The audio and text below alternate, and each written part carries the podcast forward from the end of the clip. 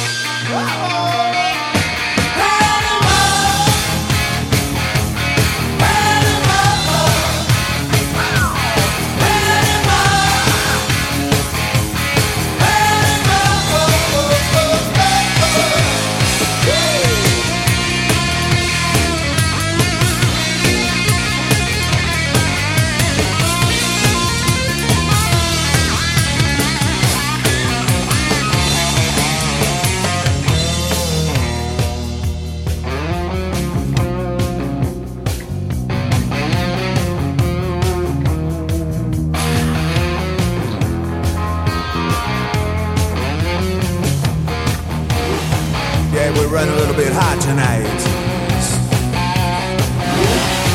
I can barely see the road from the heat coming on. Reach down between my legs, ease the seat back.